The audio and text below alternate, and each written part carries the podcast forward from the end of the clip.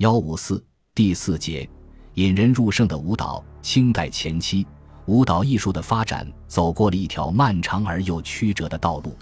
一方面，随着清代社会经济文化的发展，城乡人民的物质文化与精神文化生活日益丰富多彩，民间舞蹈艺术的兴盛为此增添了新的内容，满足了社会的多种文化需求，故深受城乡民众的喜爱和欢迎。另一方面，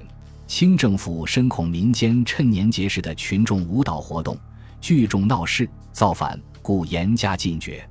据《元明清三代禁毁戏曲小说史料》一书记载，康熙五十七年十二月，江苏颁行了禁止唱秧歌、舞把戏、跳傀儡、架龙灯的地方法令。